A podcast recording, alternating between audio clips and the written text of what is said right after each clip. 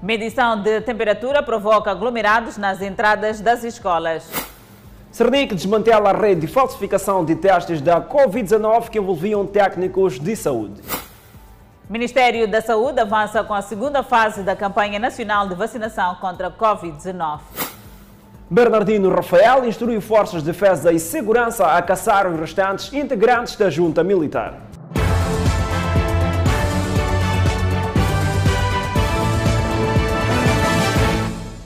Boa noite, este é o Fala Moçambique. Estamos em simultâneo com as redes sociais e também com a Rádio Miramar em todo o país. Falta de distanciamento social no exterior de algumas escolas e o não uso de máscara são alguns cenários visíveis em alguns estabelecimentos de ensino. Pais encarregados de educação mostram-se agastados com a situação. O regresso à escola para as crianças é um momento de alegria por poder rever os seus colegas. Porém, em tempo de Covid-19, o cenário mudou. A relação entre os alunos deve respeitar o distanciamento social, o que não acontece em algumas escolas da cidade de Maputo. O cenário que se vive na escola primária completa de Maguanina é de aglomeração de alunos antes de entrarem no recinto escolar. Muitos deles ficam perfilados neste muro, alguns deles em cima do muro. Tudo isto deve-se pelo fato de não ter ninguém a orientar estas crianças no exterior. O cenário quase reverte-se ao entrar na escola, mas não de um todo. A medição da temperatura é feita a alguns alunos e outros nem por isso. O que eu não acho correto é que não tem aquele tratamento de sensibilizar as crianças para lavarem as mãos e tudo mais. Sim, é isso. Significa que quando entram, as crianças não lavam as mãos e tudo mais? Sim, acho que é cada um por si, porque não sensibilizam as crianças a fazerem isso. A entrada ao recinto escolar no horário das aulas é feita de forma desordenada e os alunos, por serem menores, pouco recordam-se que existe a Covid-19 se não estiver lá um orientador. Encarregados de educação receosos e com medo dos seus filhos contraírem a doença viral, mostram-se irritados com a situação. Eu gostaria que fossem mais, mais presentes para sensibilizar, para cuidar mais, porque assim nós ficamos preocupados. Eu posso até estar, estar prevenida, mas se o meu sobrinho não está, são muitas possibilidades de nós também contrairmos o coronavírus. Outros afirmam que o ensinamento deve partir de casa, de modo que os alunos tenham consciência. Eu acho que os pais e nós encarregados devemos investir mais na educação em casa, porque não temos como controlar uma criança de 6, 7 anos não tem como. Eu acho que os pais deviam interferir na educação das crianças, sensibilizar, dizer qual é a importância da máscara, lavagem das mãos. Ao tentarmos ouvir a direção da escola primária completa de Maguanina, estes fecharam os portões. O Cernic deteve quatro indivíduos envolvidos no esquema de falsificação de testes da Covid-19 em várias unidades sanitárias de Maputo. E entre os detidos há três funcionários da saúde. Estes dois na imagem são técnicos de laboratório num dos hospitais da cidade de Maputo. Segundo o Serviço Nacional de Investigação Criminal, forjavam os testes da Covid-19 a troco de dinheiro. Eram testes falsos, com resultados negativos e eram vendidos a 3 mil meticais. A direção do Cernic Cidade de Maputo executou quatro mandados de captura contra quatro indivíduos de nacionalidade moçambicana, com, com idades compreendidas entre 28 a 45 anos de idade, sendo destes três funcionários do Sistema Nacional de Saúde, afetos em diversas unidades sanitárias ao nível da cidade de Maputo. Dos quatro indivíduos detidos e indiciados de crime de falsificação de teste contra a Covid-19, apenas dois é que têm a prisão legalizada. Estamos indiciados nesse processo realmente, mas é, que não se prova realmente o nosso envolvimento. Isto porque os testes realmente todos são feitos dentro do, do laboratório, ao seu processo normal, e são imprimidos ao seu processo normal. Agora, neste envolvimento, de facto, não sabemos o que é que terá acontecido dentro do, do, do setor e praticamente estamos iniciados de, de, falsificação de testes. Recebemos até algumas pessoas, de, de, por parte de alguns colegas, ajudem a acolher minha família. Nós processamos, colhemos e processamos. Nunca jamais pode se negar uh, ou rejeitar um, uh, quer dizer, familiar de um colega, logo de antemão se tem, diz que tem um familiar meu que está assim, assim, nessa circunstância, tu vês que sim, tem realmente um critério para a colheita, tu colhes, ou nós colhemos. colhemos. E, e, nesse processo de facilitação, vocês não chegavam a cobrar algum valor? Eu não, nunca cobrei.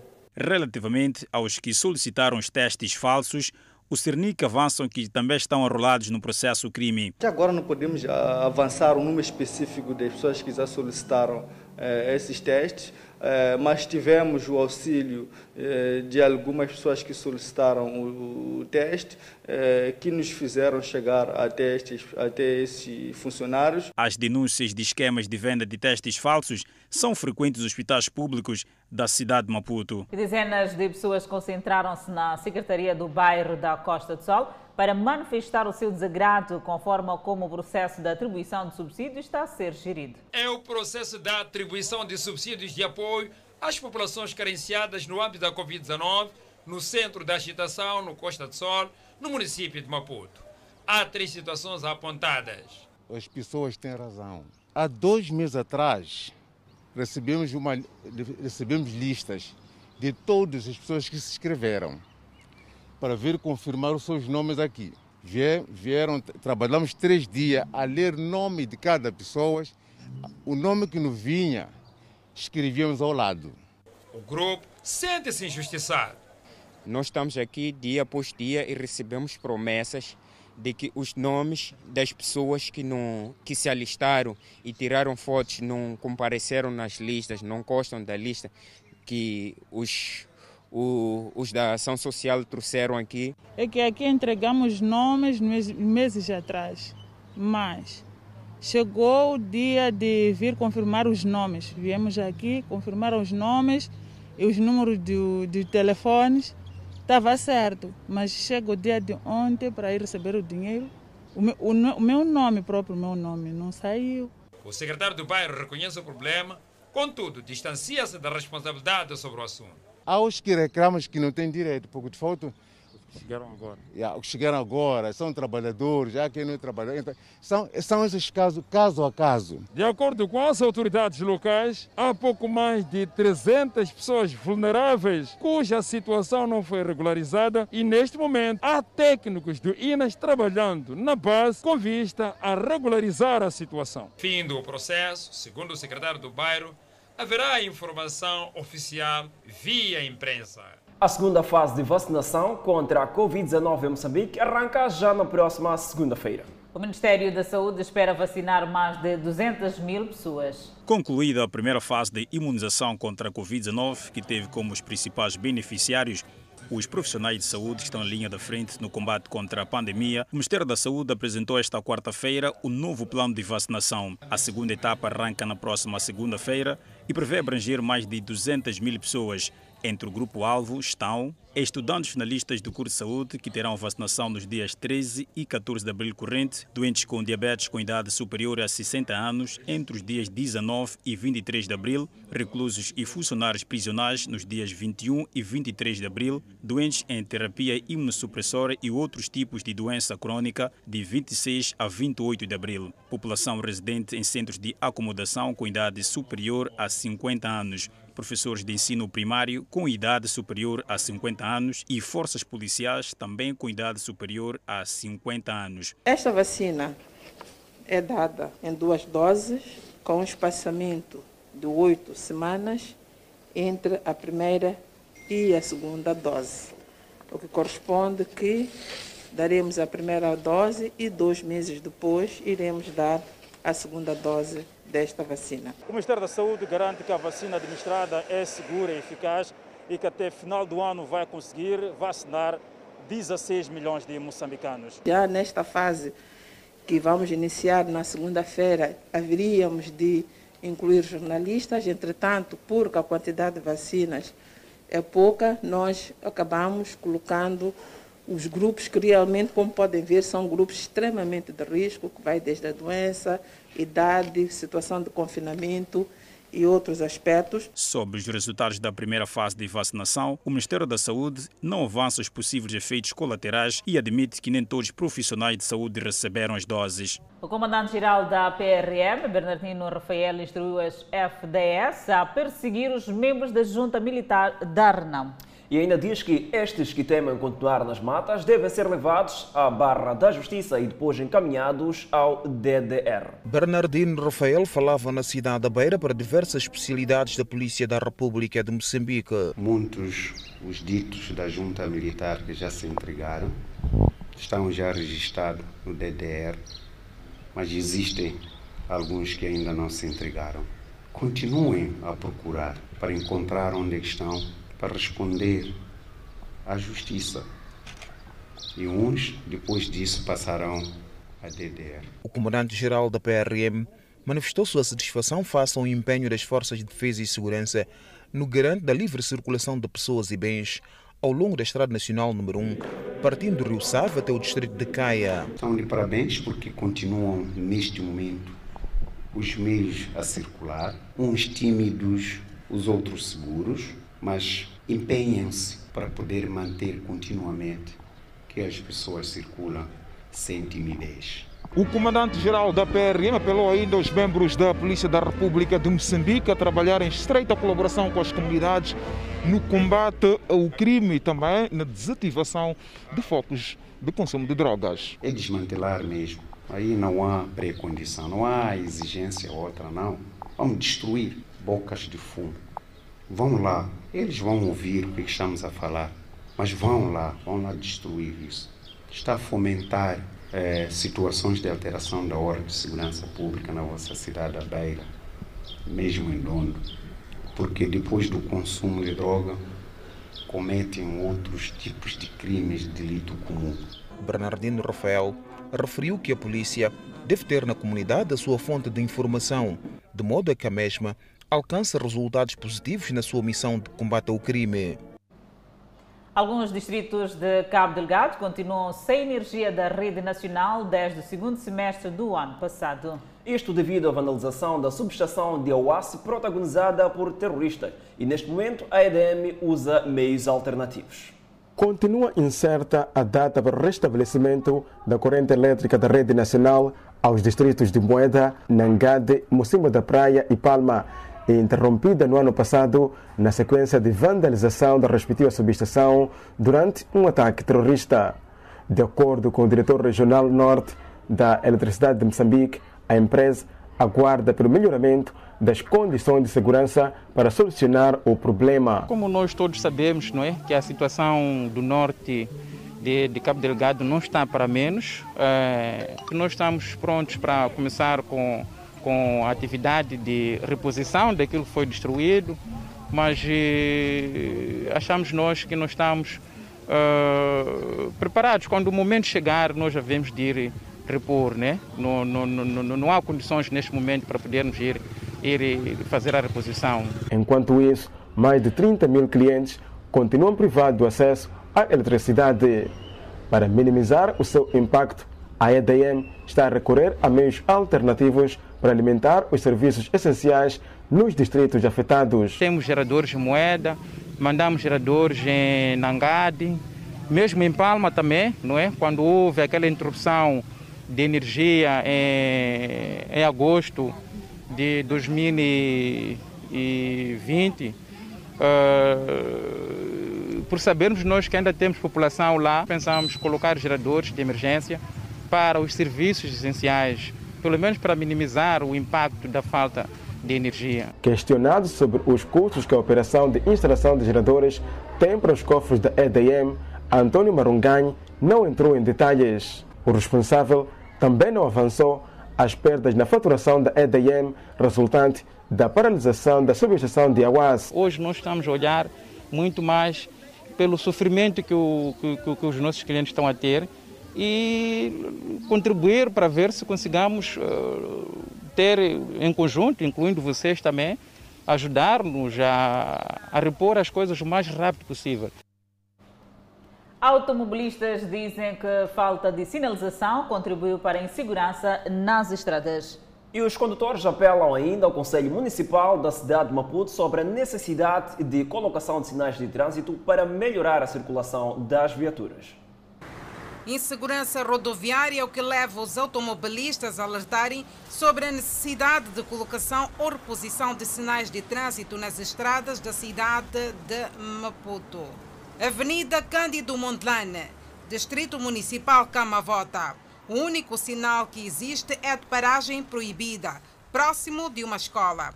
A via, além de uma escola, apresenta seis lombas para o controle da velocidade, mas nenhuma delas está sinalizada.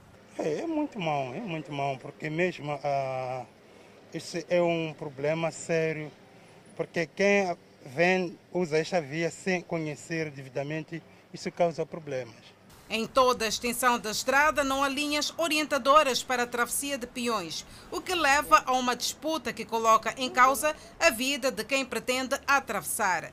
Dona Aida várias vezes escapou de um possível atropelamento. Eu acho que é necessário porque a partir das 16, 17, principalmente aquela hora, de, lá para um quarto para as 18, a gente que vem da Costa do Sol para atravessar, para pegar chapa ali, para Romão, a gente tem que andar a disputar aqui com carros, mas se tivesse, acho que isso aí iria ser fácil.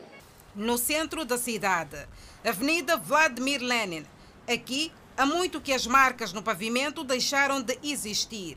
Mudando de direção para a Avenida Eduardo Mondlane, está em falta um semáforo. Para transitar aqui na Avenida Eduardo Mondlane, uma das mais movimentadas eh, do país, o automobilista deve ser dotado de cálculos matemáticos.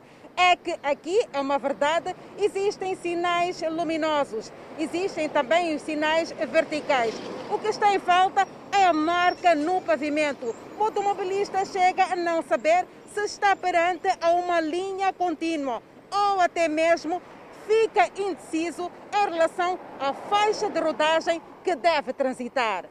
Há 18 anos como condutor, o Sr. Hélio nunca viu nada igual. Eduardo Mongá não tem nenhuma marca no pavimento. Já recebi uma multa até aqui por desembaraço de trânsito, mas porque não tinha nenhuma marca mesmo os próprios sinais de trânsito, o próprio semáforo aqui à frente de Eduardo Mulhano, pela Ronil, só tem um semáforo mais para frente. Nas rodovias, os semáforos deixaram de funcionar com regularidade, o que aumenta a vulnerabilidade dos automobilistas face aos acidentes de viação. Na verdade, não é fácil conduzir aqui em Maputo, principalmente aqui na cidade, porque a maioria das vezes o que está a acontecer, os semáforos funcionam, assim que pode vir a parar a qualquer momento. Ruas sem sinais verticais.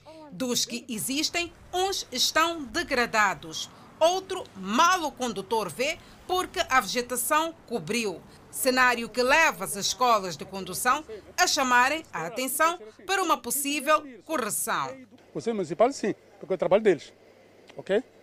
Tem que haver esforço e verificação da sinalização, ver se está no mesmo sítio ainda, se ainda existe, se caiu, se alguma árvore porventura terá tapado o sinal, eh, para poder podar a árvore, para, enfim, né, orientar os condutores. O Conselho Municipal de Maputo promete se pronunciar oportunamente. Contudo, as escolas de condução alertam aos automobilistas sobre a necessidade do cumprimento das regras elementares de condução nestas situações. Morreu esta quarta-feira na vizinha África do Sul Oldemiro Baloi, o antigo ministro dos Negócios Estrangeiros e Cooperação de Moçambique. Oldemir Baloi mora aos 66 anos de idade. Seguimos a esta altura o encontro de Edson Mianga, posicionado de frente ao Ministério dos Negócios Estrangeiros e Cooperação. Muito boa noite, Edson Mianga. Muito boa noite, Adelaide e Fidelton. Respondo efetivamente de frente do Ministério dos Negócios Estrangeiros e Cooperação. Morreu na madrugada de hoje, 14 de abril, o antigo ministro dos Negócios Estrangeiros e Cooperação, Oldemiro Baloi, vítima de doença.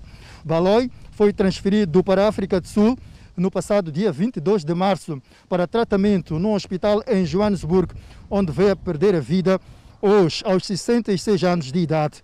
Oldemiro Baloi foi ministro dos Negócios Estrangeiros e Cooperação de 2008 a 2017. A nível do setor privado, dentre vários aspectos, Oldemiro Baloi destacou-se pelo seu papel preponderante para criar a Confederação das Associações Econômicas de Moçambique, CTA foi Oldemiro Baloi que em 1996, enquanto ministro da Indústria, Comércio e Turismo, defendeu que o diálogo do governo com o setor privado deveria ser estruturado e ter um canal específico.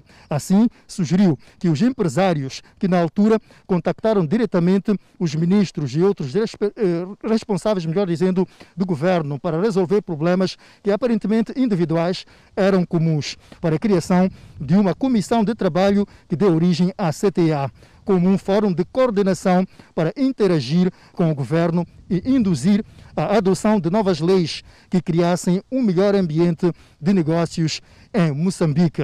Portanto, Adelaide e Fidelton, esses foram alguns eh, grandes contributos de Oldemiro Baloi no processo de desenvolvimento do país. Eh, Adelaide Fidelton, eh, nos próximos eh, serviços noticiosos, aqui mais desenvolvimentos relacionados com a morte de Oldemiro Baloi, que muito contribuiu para o desenvolvimento do país. Obrigada, Edson Muyanga, por este apontamento de reportagem referente mesmo à morte de Oldemiro Baloi, antigo ministro dos Negócios Estrangeiros e Cooperação de Moçambique. E neste momento seguimos para outras notícias. A Associação Moçambicana dos Panificadores Almopão distancia-se da subida do preço do pão em algumas padarias. A padaria da Matola Rio, nesta terça-feira, decidiu aumentar o preço do pão de 8 para 9 meticais, o que criou agitação nos revendedores. Nós, de facto, temos um, um acordo com o governo nessas, nessas conversações que estamos, estamos tendo para uh, não agravarmos o preço do pão por enquanto. A Almopão distancia-se da subida do preço do pão em algumas padarias e reafirma o compromisso com o governo de manter o preço do pão. Ainda estão em conversas com o governo devido a alguns custos elevados da matéria-prima, o que consequentemente deixa os panificadores em desvantagem. Nos últimos tempos, os custos de produção se elevaram, em particular a, farinha de trigo. Enquanto isso, o reajuste do preço do pão foi suspenso, mas algumas padarias podem não estar informadas ou existir problemas de interpretação. Há tabelas que existem na, nas padarias, uh, que foram aprovadas em, em 2020, portanto, em junho de 2020, estão a vigorar desde junho de 2020. Uh, o pão padrão, o pão padrão é o pão de 160 gramas cozido, uh, 10 meticais. Uh, ou então o pão de 80 gramas que está a 5 meticais. Se os preços estiverem acima desses de 10 meticais, sim, aí podemos dizer que essa padaria está a, a, a infringir aquilo que foi o, o, o, acordado. Mas se estiver abaixo, igual ou abaixo de 10 meticais, pensamos que está dentro daquilo que é, é, é a tabela, portanto, ou até abaixo daquilo que é, que é a tabela. Os revendedores beneficiavam-se de um desconto, o que pode estar na causa do descontentamento deste grupo. Seguimos para o centro do país, onde o Conselho Tático da Beira respondeu aos apelos dos municípios. Iniciou a reabilitação da degradada estrada que circunda o mercado do Maquinino. É uma estrada bastante degradada, mas muito movimentada e de difícil circulação. Por aqui passam os peões e veículos de todo o tamanho. Para além do mercado maquinino, a via é também utilizada para chegar a várias instituições públicas e privadas. É uma estrada de capital importância e a sua reabilitação vai, de certa forma, beneficiar as comunidades na circulação de pessoas e bens. E que, de frente do mercado de maquinino, registra-se a cada dia intenso movimento e a degradação da via criava congestionamento na circulação de viaturas. O anúncio da reabilitação desta via trouxe uma nova esperança para os municípios que diariamente acedem a esta estrada para chegar a diferentes destinos. Vai ajudar, porque antigamente estávamos mal, estávamos péssimos, mas ah, eu acho que há algumas melhorias. É um aspecto muito positivo. Dizer que o município está a trabalhar. Um bem-estar da cidade da Beira, né? Para dar uma outra visão porque já se clamava pelas estradas da cidade da Beira, de facto estavam muito mal. Albano Caris, presidente do Conselho Autarco da Beira, afirma que a reabilitação das ruas Capitão Montanha e Rua da Beira será com base em pavê para garantir a durabilidade das mesmas. Terminadas essas obras, uh, praticamente vamos ter uma circulação boa, não é, do, do, dos munícipes e das viaturas. Muitas vezes os automobilistas, quando vê que a estrada está estilo uma pista, podem utilizar isso como se fossem a, a pistas de corrida. Devemos eh, respeitar aquilo que são as velocidades, porque por aqui circulam muitas pessoas. Com a duração de dois meses, os trabalhos que iniciaram nesta segunda-feira estão orçados em 26 milhões de meticais, financiados pela Suécia e o Conselho Municipal da Beira. E agora para a província de Inhambane, a Autoridade Reguladora de Água perdão, quer ver melhorado o sistema de gestão e de fornecimento de água naquele local. Para tal, um agente local de regulamento do sistema de água foi impulsado esta quarta-feira para trabalhar nas comunidades. Atualmente, a taxa de cobertura de água na cidade de Inhambane é de 90%. A idealidade diz estar a trabalhar para alcançar a meta, que é de fornecer água a toda a população daquela autarquia. Há bairros como Meletriz, bairros como Marrambone, Chamane, parte de Mucucune, que vezes sem conta ficam sem água. Portanto, nós estamos a 90%, mas este é um desafio para nós porque é, essas comunidades que me referi e outras, é, a qualidade da água que lhes é fornecida deve, deve aumentar e também a quantidade de modo que todos possam ter água. Nos bairros em expansão, algumas famílias ainda não têm acesso à rede pública de água e nas zonas onde existe, o seu abastecimento é deficitário, o que algumas vezes gera confusão quando chegam as faturas aos clientes, alegando que não podem pagar água sem que tenham consumido entre outros constrangimentos. Com vista a minimizar estes problemas, a Autoridade Reguladora de Água e o município de Inhambane assinaram um convênio que culminou com o empossamento de uma agente local de regulamento de abastecimento de água.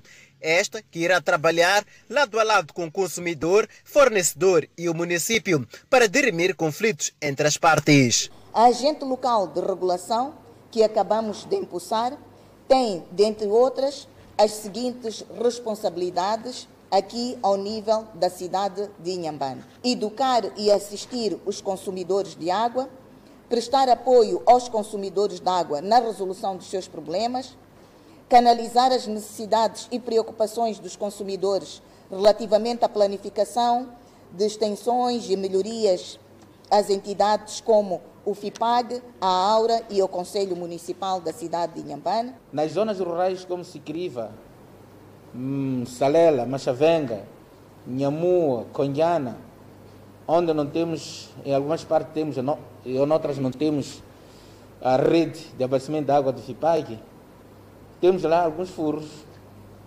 do município, temos furos de privados. Então, isto pressupõe que a nossa colega tem este grande desafio de aglutinar todos esses fornecedores e podermos caminhar juntos. A PCA da Aura, que trabalha em Nhambane desde terça-feira, deslocou-se ao posto administrativo de Cumbene, distrito de Jengamo, onde manteve encontros com fornecedores privados de água para se inteirar do seu funcionamento. A dragagem de canoas nas margens do rio Moaru agrava o progresso da erosão hídrica no bairro Insídua. E a situação deve-se ao fato de no local não haver nenhum espaço seguro para a atracagem de pequenas embarcações. No local se pode ver de forma clara que as embarcações estão a trazer um impacto negativo no assoreamento de terra e, consequentemente, a evolução do nível de erosão hídrica. Os pescadores e marinheiros afirmam ter noção mas sem solução à vista. Está a largar através como nós estamos a pensar como está a passar carros pesados, uma coisa assim, que pesam. Nós pensamos que está a largar através disso. Epa, isso se me engano é o Deus que está a fazer assim, né? É a água, se me engano, é que está a cortar isso. Só. Hum. Mas vocês, como pescadores, quando vêm com vossas canoas, também têm estado a atracar aqui assim? Sim, tem que trocar lá, onde, onde tem cabanas ali. Chega aqui se me engana. Hum. Mas sabe que essa atividade de atracar a canoa aqui tem contribuído para a erosão? Pode sim. Hum? Pode, sim, pode caminhar a erosão sim. Mas é para que fazer? Não tem sítio para parar.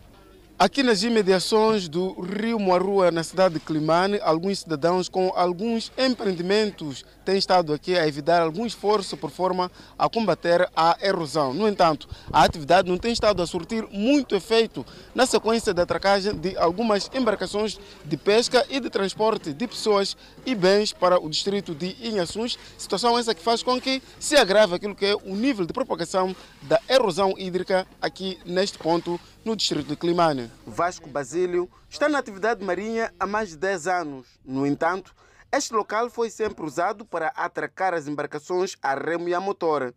Ali não tem dúvida de que o local está a ficar mais perigoso nos últimos dias. Não, erosão, só encostamos e amarramos com um ferro qualquer que, que montaram lá que montaram fora. Ali põe o ferro, encostamos e estamos a, estamos a pôr, estamos a amarrar com a nossa lancha. Isso não aumenta a erosão? Yeah. Pode acontecer, pode aumentar a erosão, porque pode se, se esticar, pode se arrastar aquela coisa, aquele pão, aquele ferro. No entanto, o governo, através da Direção Provincial de Transportes e Comunicação da Zambésia, fala de um plano de montagem de rampa. Contactada a diretora do Pelouro, prometeu pronunciar-se esta quinta-feira. E o setor da educação em Nampula arrancou com obras de melhoramento de salas de aulas. E a Chimoio um talho foi surpreendido a vender carne roubada. Estas e mais notícias para ver daqui a pouco, logo após o intervalo. Até já. De volta ao Fala Moçambique, perto de 10 mil pessoas dizem ter sido burladas numa empresa supostamente da área social que faz avaliação de créditos na cidade de Nampula. E as vítimas foram obrigadas a motinar-se em frente à empresa para pressionar os representantes da mesma. A empresa funciona a alguras do bairro de Namtecliwa, na cidade de Nampula. Os valores depositados variavam de entre 40, 400 a 1040 meticais, no universo de perto de 10 mil pessoas que terão aderido à empresa para beneficiar de empréstimos. Quem depositasse 40 meticais era orientado a esperar alguns dias para receber como empréstimo 5 mil meticais, mas os valores eram disponibilizados sem produtos como de construção ou alimentares. Sucede que, quando os populares solicitavam os produtos, a empresa virava as costas. Quando chega aqui, estou a apanhar a porta fechada. Até nesse momento não conhecemos o que é que vamos jantar, nem o padrão não aparece, nem o que é. É por isso que estamos aqui, estamos a procurar o nosso dinheiro. Quando eu cheguei aqui procurar saber na secretaria deles, eles, tinham me dito que tinha que dar dinheiro, 400 meticais, para levar 20 mil. 1040 para me entregarem 50 mil já em produto. Então, primeiro me inscrevi em 400 meticais, que tinham me dado o prazo de 30 dias, desde fevereiro. Mas até agora não está a corresponder nenhuma ligação deles, não recebi. 63 anos de idade, este ancião foi funcionário público, reformou sem construir casa própria e pensava que a empresa seria a saída. Depositou 400 meticais para beneficiar de 20 mil meticais de material de construção. Eu fui numa loja, quando fui numa loja, então escrevi tudo que eu queria. Até o valor é 20 mil meticais. Cheguei aqui, aquele documento entreguei. Então quando entreguei, pronto, disse esperar, será chamado. Será chamado até nessa data, nós estamos a ser chamados. O coordenador da empresa reconhece ter havido falhas no processo. A empresa não está encerrada no sentido fechar as portas definitivamente. E a informação que hoje veio se reforçar de novo aqui hoje, com o com, com meu colega, era de, dentro desta semana, reabrir de novo as portas. Por quê? Houve falsificação de ficha de, ficha de cadastro. Neste momento, a empresa prometeu resolver este problema dentro de cinco dias. Para os clientes que não querem mais ser clientes da empresa, estão livres de ainda hoje, não amanhã, poder preencher a ficha de cancelamento e amanhã, dentro, por norma, quando preenche ficha de cancelamento, leva três a cinco dias para poderem serem devolvidos os seus dinheiros. Um dos funcionários foi colocado refém para pressionar os gestores da empresa a resolverem o problema. E até a retirada da nossa reportagem, havia forte presença policial e seguranças. E a Polícia da República de Moçambique, em Manica, surpreendeu um talho a vender carne de gado bovino roubada. Os consumidores condenam o ato e dizem que a carne não inspecionada constitui um atentado à saúde pública. O roubo de gado bovino já não constitui novidade em Manica. O que não se sabia era que parte da carne, afinal, é vendida para alguns talhos locais. De repente vi um carro de polícia, PM, chegaram, quando chegaram, daí desceu um senhor que estava embaixo da cadeira, estava argemado, daí com a polícia acompanhou ele, entraram no talho aí. Quando entraram no talho, daí, eva, vi já a carne sair e entrar já no carro da polícia. O dono do talho diz não saber qual seria a origem da carne. Você sabia que essa carne é roubada? Não, não, não, Não sabia? não sabia. E agora como é que se sente? Não, eles agora estão a falar com coisa, o dono já falar com ele, esse cabeça, não sei o que, foi roubado, não sei o que. Depois é só ver informação para ir lá. Sim. Este homem, considerado chefe do grupo que roubava gado bovino para o abate rápido e sem inspeção, conta que subornava os técnicos com 500 meticais. Tenho nossa borada, então tenho uns três cabeças. Então eu disse que agora, do momento eu não tenho dinheiro. Se vocês querem que me darem e eu ir vender, depois vir dar a sua parte, eu ficar também com a minha parte, pode dar. Com algemas e forte proteção da polícia, manifestou arrependimento e apelou aos outros ladrões a abdicarem do roubo de gado. O que eu posso falar é assim: aquele que ainda não fizeram é melhor deixar, porque assim não fica bem. Esta é a carne roubada que estava a ser vendida num talho aqui na cidade de Chimoio. A mesma foi roubada no distrito de Sussundenga. E carne não inspecionada é um atentado à saúde pública. No caso de vender carne roubada, para mim que sou o cliente que pago carne, é estranho. Isso é prejudica a população que passa para pagar essa carne. Para a polícia, é mais um trabalho feito com sucesso e garante que será rotineiro para estancar esta onda de roubos. É um trabalho extensivo a toda a província e contamos para o efeito com a ajuda de toda a comunidade no sentido de estancarmos na tentativa esse tipo eh, de práticas. E queremos mais uma vez lançar o nosso apelo a todos que se dedicam ao comércio, desse, ou seja, esse tipo de comércio, para que evitem efetuar compras eh, em pessoas de condutas duvidosas. Existem instituições encarregues para comercial, comercializar eh, todo tipo de gado, para evitar com que casos similares se repitam na nossa província. Como medida, a polícia encerrou as portas do talho para evitar que a carne seja vendida aos consumidores. Os casos de gado bovino quase sempre são reportados às autoridades e os criadores já ameaçaram abandonar a atividade porque consideram ser insustentável devido aos frequentes casos de roubo. Seguimos para o norte do país, onde o setor da educação em Nampula arrancou esta quarta-feira com o melhoramento de salas de aula construídas na base de material local, com vista a minimizar o sofrimento de muitas crianças no tempo chuvoso. A diretora distrital da Educação, Juventude e Tecnologia na Nampula, Cecília Tacarindo, avançou que no total serão pelo menos 40 salas de aula construídas e cobertas na base de material local e que serão agora cobertas com chapa de zinco, visando minimizar o sofrimento de que muitos alunos passam atualmente em diferentes escolas dispersas um pouco pelo distrito de Nampula. O primeiro lote das chapas que serão canalizadas às oito escolas selecionadas nesta primeira fase foi entregue no posto administrativo de Anchilo. Quando chega tempo de chuva, há muita preocupação. Às vezes as crianças não podem ir à escola porque a sala está a pingar. Então, por esta e outras situações, achamos nós melhor fazermos a cobertura das mesmas salas construídas com material local consistente, cobrirmos com chapa de zinco. A escola primária completa da Pedreira 1 em Anchilo faz parte de várias escolas que vão beneficiar de melhoramento de algumas salas de aula aqui no distrito de Nampula. A escola conta com mais de mil alunos inscritos da primeira a sétima classes. Atualmente, alguns alunos assistem às aulas sentados debaixo de mangueiras, porque algumas salas de aula desabaram devido às chuvas e as que ficaram estão degradadas, o que dificulta o processo de ensino e aprendizagem.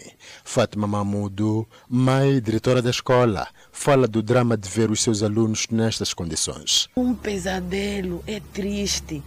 Alunos sentados na, na, na no chão, é? É, principalmente este tempo chuvoso, alunos sentados no chão. É, é, é, triste. Nesta primeira fase serão intervencionadas 40 salas de aula, mas mesmo assim ficarão várias outras escolas que carecem de melhoramento na localidade de Sawasawa, no posto administrativo de Anchilo. E neste momento nós estamos a olhar para a localidade de Sawasawa, que todas as escolas estão nesse sentido, eh, estão precárias. Portanto, estamos a solicitar que se a próxima vez que conseguirmos os chapas, podíamos olhar a localidade de Sawasawa. O distrito de Nampula conta com 122 escolas, entre primárias e secundárias, sendo que parte delas foram construídas na base de material local. É mais uma reportagem da série O Golpe. Mostraremos hoje quem eram os membros do Conselho de Direção da Universal no período em que o grupo dissidente acusa de terem sido cometidos crimes pela Igreja e seus líderes.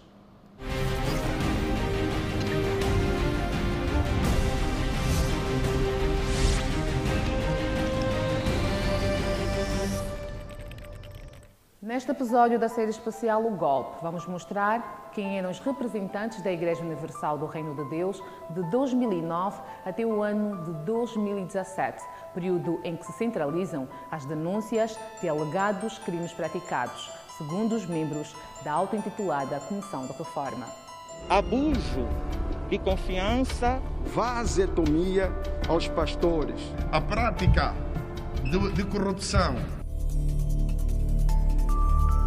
De acordo com documentação que nos foi enviada pela direção da Igreja, os representantes da Universal no referido período eram João Antônio Bartolomeu, presidente do Conselho de Direção, período de 2009 a 2017, conforme demonstra a ata da Assembleia Geral, que o nomeia, o mesmo que foi desligado da instituição por desvio de conduta moral em 2017. A esposa do senhor João Antônio Bartolomeu, a senhora Domingas Bartolomeu, foi também presidente da Assembleia Geral de 2010 a 2017. Outro membro da organização é o senhor Fellner Batalha, que também fez várias acusações de alegados crimes cometidos pela Igreja e os seus representantes, e o mesmo foi vice-presidente do Conselho de Direção de 2010 a 2017, conforme demonstra. O Sr. Valente Luiz Bezerra, líder do referido grupo, foi também vice-presidente do Conselho de Direção, tesoureiro do Conselho de Direção e vice-presbitério geral. Outro membro do grupo dissidente, que tem feito parte de todo o processo de tentativa de tomada do controle da instituição, é o Sr. João Leite, desligado em 2018 por desvio de conduta moral pelo ato de adultério Neste áudio, ao qual tivemos acesso, ele relata parte do projeto de tomada de controle da Igreja e usa palavras de ódio contra os seus líderes. Lá que já estão chamando todo mundo, mês que vem eu estou lá, só os cabeças. Tem igreja lá, tudo para mim. Então eu vou abrir em Angola e Moçambique, vou ver aquele desgraçado rastejar. Sabe? Aí, se você catucar o, o Gonçalves, ele vai. Ele vai pular. E eu quero briga com ele mesmo, sabe? Uhum. Eu quero briga com ele mesmo. Todas essas informações fazem com que a administração da igreja questione a transparência e condução da referida acusação, pois os dirigentes atuais Bispo Honorilton Gonçalves, líder espiritual e presbítero geral, e Bispo Antônio Miguel Ferraz, presidente do Conselho de Direção e demais membros, foram nomeados em Assembleia em 2019, tornando a participação nos alegados crimes impossíveis. Mas ainda assim, os mesmos foram constituídos arguídos meramente por declaração do Sr. Valente Luiz e demais membros da organização que ele representa. Vocês têm que aprender o seguinte: não brinca com o angolano. O angolano vai te meter no teu lugar. Nós temos outras maneiras de resolver esse problema. Covarde. Estes dados podem de alguma forma dar indicações da maneira como este caso e processo têm sido conduzidos até o momento.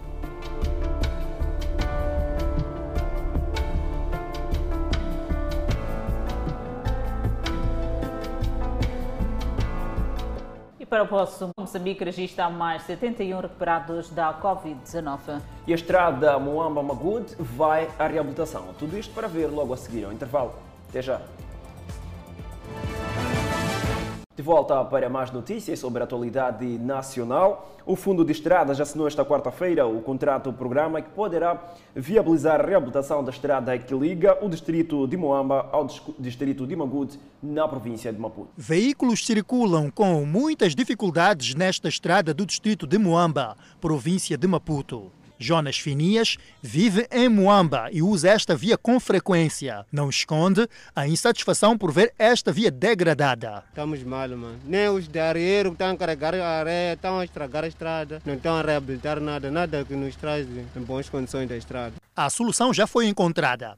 O Fundo de Estradas e a Associação dos Utentes de Estradas da Moamba assinaram um memorando de entendimento para a reabilitação da estrada Moamba-Magude. O ato, que teve lugar na vila de Moamba, foi testemunhado pelo governador da província de Maputo, Júlio Parruca. A reabilitação desta estrada era 811 que liga Muamba a Magude vai permitir a melhoria no escoamento da produção agrícola neste ponto da província de Maputo. A implementação deste programa vai custar cerca de 18 milhões de meticais. Com uma extensão de 50 mais 40 quilômetros até Magude, atravessa zonas de potencial agrícola de importância bastante expressiva. Para o seu melhoramento, serão investidos aqui 18 milhões de meticais financiados pelo governo de Moçambique através do Fundo de Estradas, Fundo Público,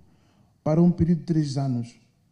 A implementação do contrato-programa está prevista para o mês de junho próximo uma parceria para a reabilitação que se espera a implementação em outras estradas do país, segundo Ângelo Macuacua, presidente do Conselho de Administração do Fundo de Estradas. Este modelo de parceria tem enquadramento no sistema de administração de estradas, que prevê o envolvimento dos utentes na manutenção de estradas através de associações de estradas, sendo uma experiência nova, cujo os resultados eh, poderão ser replicados eh, noutros distritos e províncias do país.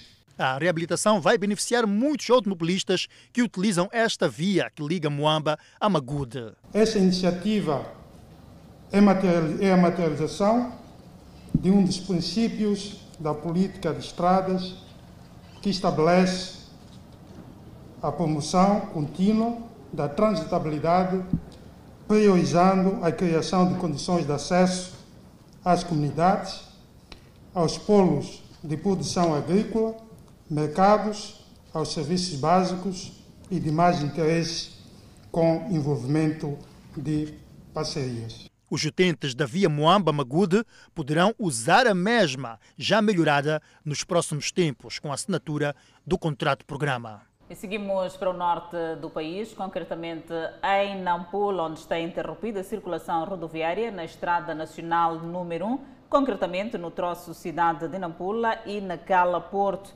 O fato deve-se ao desabamento da ponte sobre o rio Muxilipo, quase um quilômetro depois do controle de Nacala Porto. A ponte desabou na tarde desta quarta-feira em resultado das chuvas intensas que se abateram sobre, sobre aquela região. A infraestrutura cedeu quando um caminhão de grande tonelagem passava no local. Entretanto, a Administração Nacional de Estrada já emitiu um comunicado sobre o assunto e o comunicado saiu ainda esta noite, tendo dito que assim que sejam criadas as condições de reposição dos danos acima citados, a circulação de todo tipo de viaturas poderá alternativamente ser feita através do trajeto Matiban-Mussuril, Neguema, Munapo e vice-versa, um percurso de cerca de 120 quilómetros. E continuamos para outras atualidades noticiosas. O Ministro da Saúde, Armindo Tiago, instou os jornalistas a continuarem a primar pela responsabilidade e profissionalismo que sempre lhes caracterizou desde o início da pandemia, a fim de criar consciência dos moçambicanos sobre a Covid-19. O ministro da Saúde, Armindo Tiago, não tem dúvidas sobre um importante papel desempenhado pela comunicação social desde a inclusão da pandemia em março do ano passado. Resultado das ações da comunicação social foi possível de forma relativamente rápida massificar os conhecimentos sobre Covid-19 no meio da sociedade moçambicana. Em reconhecimento do papel da comunicação social no ato da divulgação da informação sobre Covid-19, Armindo Tiago chegou mesmo a considerar existir entre o Ministério da Saúde e os mídias o casamento em comunhão geral de bens, desafiando-os a inovar no ato de bem informar para o bem da sociedade moçambicana.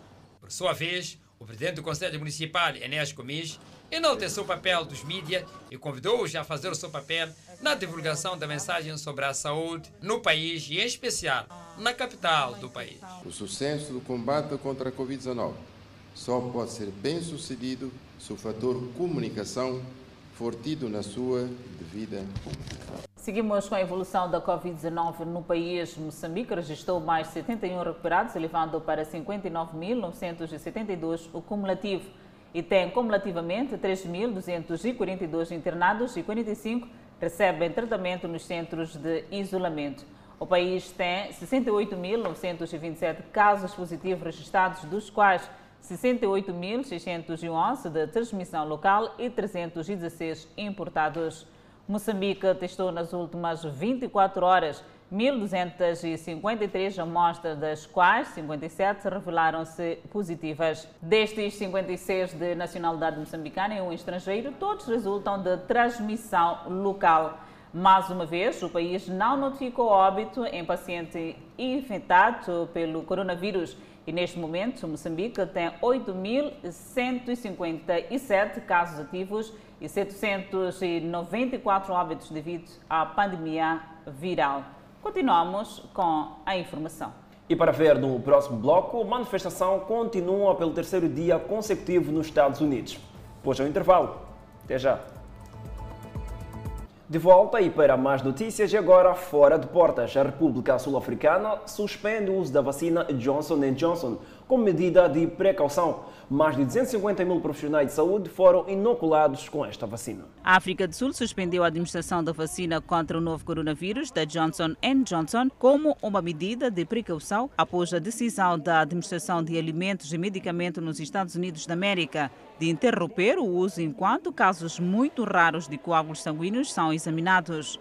A África do Sul deu mais de 289 mil doses da vacina Johnson Johnson aos trabalhadores de saúde do país, sem qualquer relato de coágulos sanguíneos, disse o ministro da Saúde, Dr. Zweli Mkezi, na terça-feira. Mkezi disse que a África do Sul está a suspender o uso das doses da Johnson Johnson por muita cautela e espera que as questões sobre a vacina da Johnson Johnson sejam esclarecidas em questão de dias. Agências internacionais, incluindo a Organização Mundial da Saúde, instaram os países a suspender a venda de mamíferos selvagens vivos nos mercados de alimentos. As organizações alertam que a venda de mamíferos selvagens vivos podem ser a fonte de mais de 70% das doenças infecciosas emergentes em humanos. A orientação, que visa garantir que o sistema alimentar global seja seguro e sustentável, segue uma missão liderada pela OMS em Wuhan, China, para investigar a origem do vírus SARS-CoV-2 a Organização Mundial de Saúde Animal e o Programa das Nações Unidas para o Meio Ambiente instaram as autoridades nacionais a suspender o comércio de animais selvagens capturados vivos de espécies de mamíferos para fins de alimentação ou reprodução e seções próximas dos mercados de alimentos que vendem peixe vivo, animais selvagens de espécies de mamíferos, como uma medida de emergência a menos que regulamentos eficazes e avaliação de risco adequados estejam em vigor. A China proibiu no ano passado o comércio de animais selvagens para o consumo humano, mas lacunas legais permitem que algumas espécies propensas a doenças sejam cultivadas, de acordo com especialistas regionais. A equipa liderada pela Organização Mundial da Saúde, que visitou o mercado de Wuhan, em Wuhan, onde as primeiras infecções humanas de Covid-19 foram detectadas, disse que o novo vírus provavelmente foi transmitido de morcegos para humanos por meio de outro animal. A orientação diz que problemas significativos podem surgir quando esses mercados permitem a venda e o abate de animais vivos. A maioria das doenças infecciosas emergentes, como febre de Lassa, a febre hemorrágica de Marburg e a doença viral Nipah, têm origem na vida selvagem, disse o guia.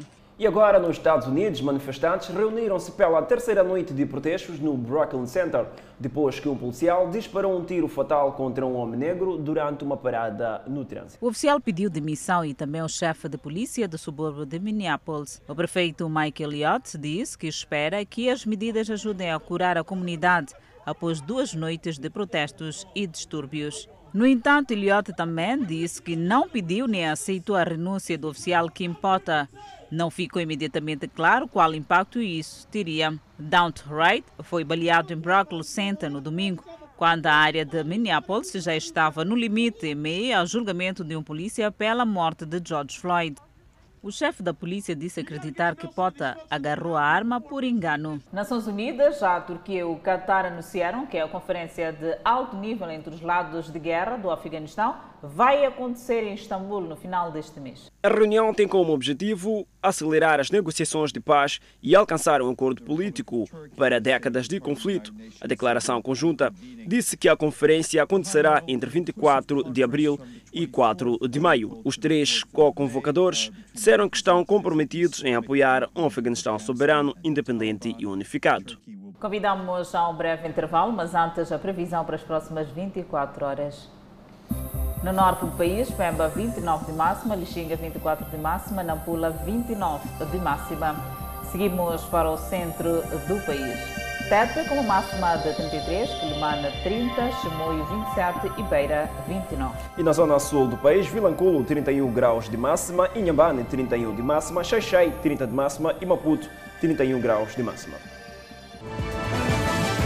De volta ao Fala Moçambique, agora sobre desporto. O secretário-geral do Comitê Olímpico de Moçambique, Penalva César, garante que os atletas nacionais já qualificados para os Jogos Olímpicos de Tóquio os que estão em processo de qualificação serão apoiados, mesmo com as limitações de fundos, nesta fase da pandemia da Covid-19. Há sensivelmente três meses da realização dos Jogos Olímpicos de Tóquio, no Japão, o Comitê Olímpico Nacional assegura que os atletas vão continuar a receber acompanhamento nos processos de preparação, com as atenções viradas para o maior evento desportivo do planeta. Penalva César, secretário-geral do Comitê Olímpico de Moçambique, garante ainda que algumas modalidades vão cumprir estágios pré-competitivos fora do país. Nós sentamos com os, com os gabinetes técnicos de cada federação, analisamos os, as competições e chegamos à conclusão de que esta é mais viável, aquela é mais importante. O treinador dirá esta é mais importante porque tem adversários uh, mais pesados, mais difíceis, o que ajudaria na preparação.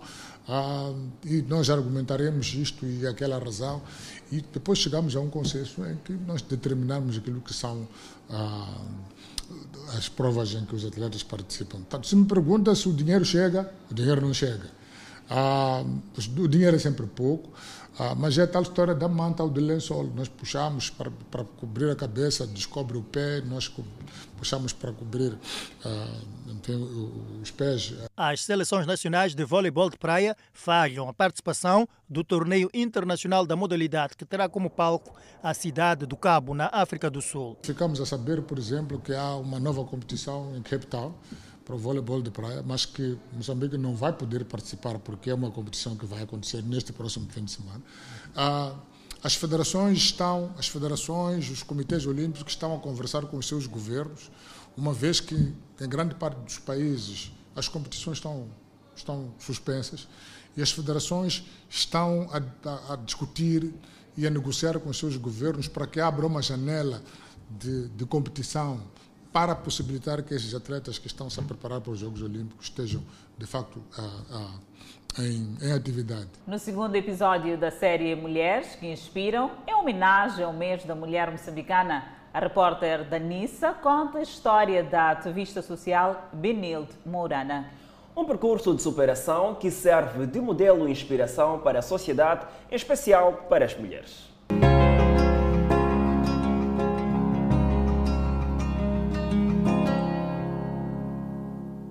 Exemplo de mulher que trazemos hoje é a fundadora da cooperativa Luana Semeia Sorrisos. Benilde Morana eh, criou aqui este centro quando descobriu que a sua filha pequena Luana tinha uma doença rara. Os anos passaram-se e hoje, verdadeiramente, este centro atende a pessoas com doenças raras, assim bem como a pessoas com deficiência. É esta trajetória que nós vamos conhecer dentro de instantes.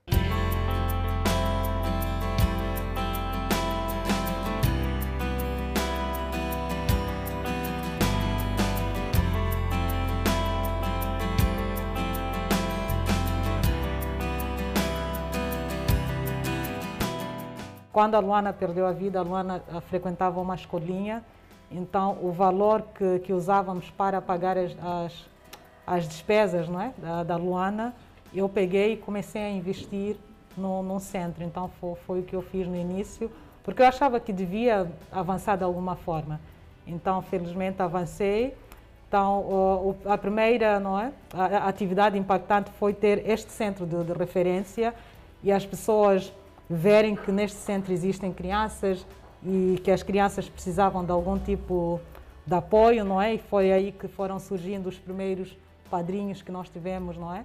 Na altura foi aí que, te, que as pessoas também foram fazendo as doações.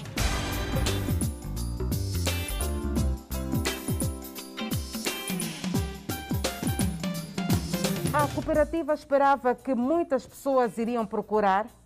Estamos com 85 crianças, estamos com 60 mães. Então, o funcionamento da, da, da cooperativa, nós estamos abertos basicamente todos os dias. Ah, mas o que acontece é que a cooperativa cresceu tanto que nós tivemos que fazer dois grupos. Então, nós temos um grupo que vem às segundas e quartas, temos um outro grupo que vem às terças e quintas-feiras. E quando as crianças cá estão, elas uh, têm tido acompanhamento de, de alguns profissionais da área de fisioterapia, não é?